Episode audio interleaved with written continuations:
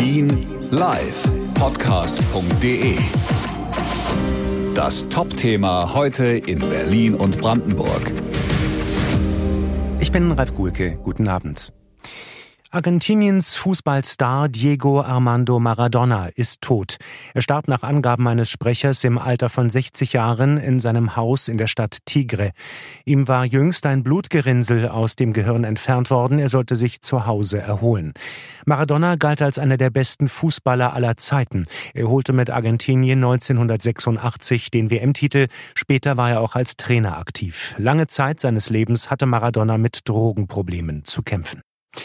Kanzlerin Merkel und die Länderchefs beraten seit 14 Uhr in einer Videoschalte über die Corona-Maßnahmen bis zum Jahresende.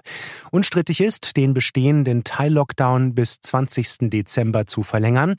Anscheinend verläuft die Sitzung ziemlich schwierig. Erste Termine für anschließende Pressekonferenzen wurden bereits verschoben.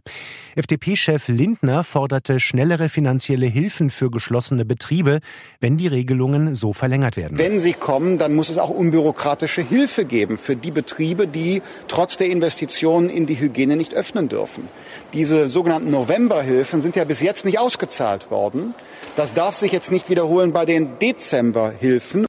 Die FDP schlägt vor, die Novemberhilfen zu verdoppeln und so das Geld für Dezember gleich mit zu überweisen. Obwohl US-Präsident Donald Trump weiter wirre Thesen über Wahlbetrug twittert, die Amtsübergabe an seinen Nachfolger Joe Biden hat begonnen. Mehr als drei Wochen nach der Wahl traf sich Bidens Wahlkampfteam mit Vertretern der Bundesbehörden, auch mit denen des Weißen Hauses.